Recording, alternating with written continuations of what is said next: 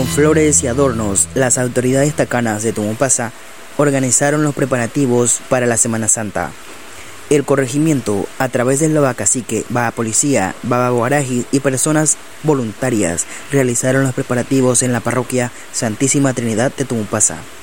A pesar de la torrencial lluvia que cayó hoy, el Via Crucis tradicional se llevó a cabo. La temporada de lluvia parece no haber terminado en Tumupasa.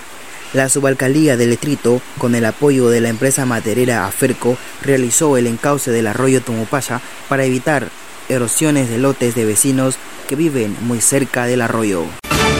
Colapsan los hospitales en el Beni, Bolivia. La escalada de contagios por coronavirus está golpeando duramente al departamento veniano. La capacidad hospitalaria desbordó y ahora derivan a sus pacientes críticos con COVID-19 a la ciudad de Santa Cruz de la Sierra.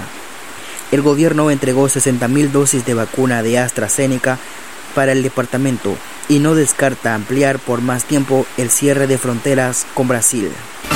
La empresa Mi Teleférico en La Paz cita a las señoras que grabaron videos en una cabina para la red social TikTok ayer 31 de marzo y les solicita apersonarse a las oficinas de la empresa para ofrecer un resarcimiento público.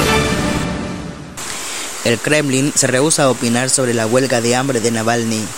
Las autoridades rusas aseguraron ayer que Navalny, quien acusa a los servicios penitenciarios de denegarle asistencia médica, que recibe toda la atención necesaria y su estado de salud se considera estable y satisfactorio.